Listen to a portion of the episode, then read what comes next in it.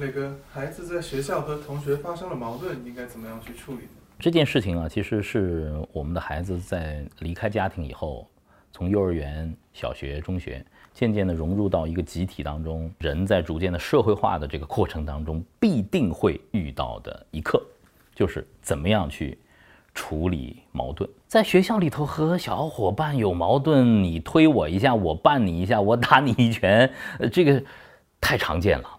但是现在在学校的环境里头啊，这样的事情往往会引出大麻烦，老师也非常的头疼啊。处理这样的两个家庭之间的，因为孩子之间的矛盾，老师是非常非常麻烦，很巧妙的在拿捏中间的那个分寸。前段时间不是上海一个区的虹口区，这个一个家长就是为了为孩子出头，居然约架呀，在家长群里头直接约架，还真的就去打了。我觉得，所以说今天。磊哥唠叨两句啊，对于低幼的孩子来说啊，那家长最担心的就是孩子在学校里受了气，有矛盾了，他不知道该怎么办，茫然不知所措，不敢跟老师说，不敢跟父母表达。这样的话呢，孩子就会越来越胆小，越来越害怕。所以说，及时的求助是作为父母应该很小的时候就提示孩子们应该做到的，应该懂得的。随着孩子年龄的增长，可能这种冲突的频率。甚至是冲突的烈度会变得越来越大，不管是男孩和女孩啊，这男孩长壮了之后，两个小男孩杠起来，那是直接是要上拳头的，对吗？但是我们作为爸爸妈妈，我们可以告诉孩子，当你受到侵犯的时候，就算就是一个一个孩子，别的同学推了你一下，打了你一拳，绊了你一下，你是不是一定要有一个回应？我对朗月就说，你微笑着走开，可能百分之九十几的矛盾。就可以化为无形，因为过去了这件事情，你走开，你能够安静的走开，其实很多矛盾和冲突就能够化解。但是可能很多爸爸妈妈要说，磊哥不是这样的。现在在学校里的这个孩子，有的孩子很自我。我的孩子如果说被欺负了，我腾着火就上来了。如果我没反应，永远都是默默的走开，我这孩子会不会从小就变得非常的懦弱啊？变成个受气包啊！我们不能要孩子形成这样的一种懦弱的性格啊！这个世界是竞争的啊，还有丛林法则呢。我们得告诉孩子，不受欺负，我是一个强者。我也跟朗月说过，就是当你受到的冒犯，不管是身体上的冒犯，还有语言上的冒犯，你要大胆的，不要害怕。我总是看着他们两个人的眼睛，我说你们不要害怕，大胆的说出来，告诉他，你这样做我不高兴的。我不高兴，你不能再做了，请你停止。一个孩子得有这样，不管是男孩女孩，得有非常平静而坚定地说出自己不愉快的这种能力。很多的冲突是孩子们害怕施暴的人就会一而再、再而三地施加，让这个孩子变成一个受气包。大多数的孩子，如果你能够这么说出来，你能够大声告诉他我不愉快，很多行为也就制止了。那么，有的家长说，如果打了呢？如果一而再、再而三呢？我觉得这个真的是一个非常头疼的问题。这种一而再、再而三的身体上的、语言上的矛盾，甚至是冒犯，会让家长崩掉的，真的会让家长崩掉的。我也是家长。那么朗月在幼儿园的时候啊，也和班上的一个小男孩啊，因为他他们仨玩的挺好的。然后呢，有一次小男孩就吐了妹妹口水。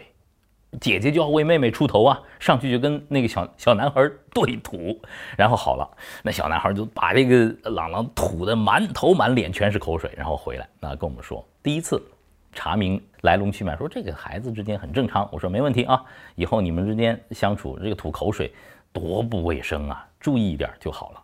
哎，然后呢，第二次又来了，这男孩啊吐口水啊，吐出兴趣了，吐出乐趣，吐出成就感了，你知道吗？然后就。盯着夏清朗就这这么经常来，然后呢，我也告诉他你要表达自己的不愉快。他说我说了，但是老师那么多孩子，不可能随时随地全都看得住的。到了第三次，到了第三次，然后呢，我跟夏清朗的妈妈都做了一个非常深的一个交流。然后呢，我就跟朗朗说，我说今天是你的生日啊，你的同学吐了你，爸爸送你一件礼物，这件礼物叫做原谅。如果你能够发自内心的。能够原谅这个冒犯了你的男孩，我觉得爸爸为你竖大拇指。当时他眼神有一点点惊诧，他说：“这个事情呢可以原谅吗？他已经第三次了。”我说可以。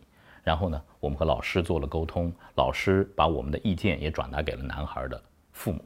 其实我们三方之间就做了这样的一个沟通，我们借这个机会让孩子们学会了在面对冲突时候的一个重要的原谅。我回答刚才那个爸爸妈妈的，如果实在忍不了，如果一而再再而三，真的你的孩子和别的孩子发生了剧烈的肢体冲突，真的打起来的时候，我的方法可能有一点点非常规啊。不管是男孩和是还是女孩，我都会鼓励他们。如果真的打起来，争取打赢。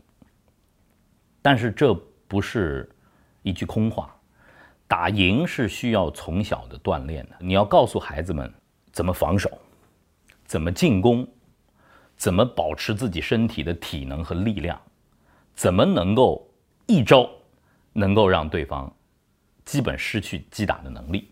我觉得这是一个。人防身的一个很重要的技能是需要的。真正懂得防卫的人是不会轻易出手的。我们得告诉孩子，要打就要打赢。还有的时候，几个孩子欺负一个孩子，那个孩子就会变得非常无助啊。现在我也因为以前做新闻呢，很多校园霸凌的事件，特别是在青少年阶段，那都是。集体对一个人的霸凌，甚至有的时候让我感到惊讶的是，在女孩子中间，这种霸凌、这种欺负也是经常会高概率发生的。那么，随着孩子进入青春期，你真的能打得赢吗？一个人打几个打得赢？打不赢，打不赢该怎么办呢？跑啊，打不赢就跑啊，能够保护自己不吃亏，一点儿都不丢人。但是我们作为爸爸妈妈，我觉得回到家里来，一个。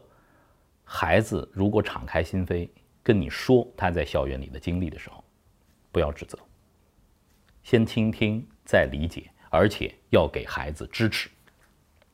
首先，不要过多的为孩子去生气去出头。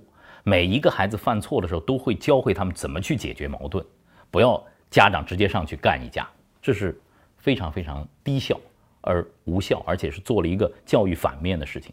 我觉得要帮着孩子们来。反思解决矛盾，你要么忍了，有足够大的气量；要么你有足够的实力，你打赢了。如果真的打了，出了什么事儿，爸爸妈妈会帮助你去解决这个问题的，去协调的。该道歉道歉，该上医院 上医院，这是家长应该做的事情。但是我想啊，在做了这五件事情之后，求助、走开、原谅、打赢。跑掉，这五件事情都做完之后，孩子都学会了之后，学校里的大部分矛盾都可以解决，而且你的孩子会处理好和同伴之间的边界的。这是个世纪难题哎，呃，怎么样处理好孩子们在学校里头被欺负之后的家长的反应、孩子的反应？我我的一个心法：家长退半步，相信你的孩子，让孩子自己去处理。五个心法，一个不落，希望你能学会。